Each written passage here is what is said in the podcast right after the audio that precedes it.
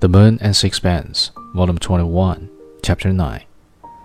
Let me tell you, I imagine that for months the matter never comes into your head, and you are able to persuade yourself that you've finished with it for good and all. You rejoice in your freedom, and you feel that at last you can call your soul your own. You seem to walk with your head among the stars, and then all of a sudden you can't stand it anymore, and you notice that all the time your feet have been walking in the mud, and you want to roll yourself in it, and you find some woman, coarse and low and vulgar, some beastly creature in whom all the horror of sex is blatant, and you fall upon her like a wild animal. You drink till you're blind with rage.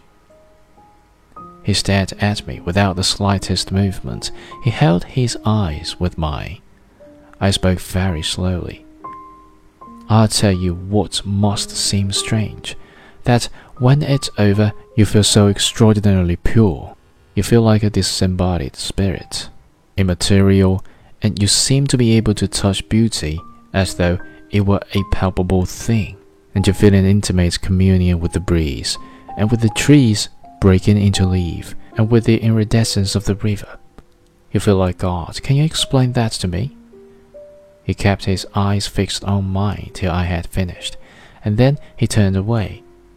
There was on his face a strange look, and I thought that so might a man look when he had died under the torture. He was silent. I knew that our conversation was ended.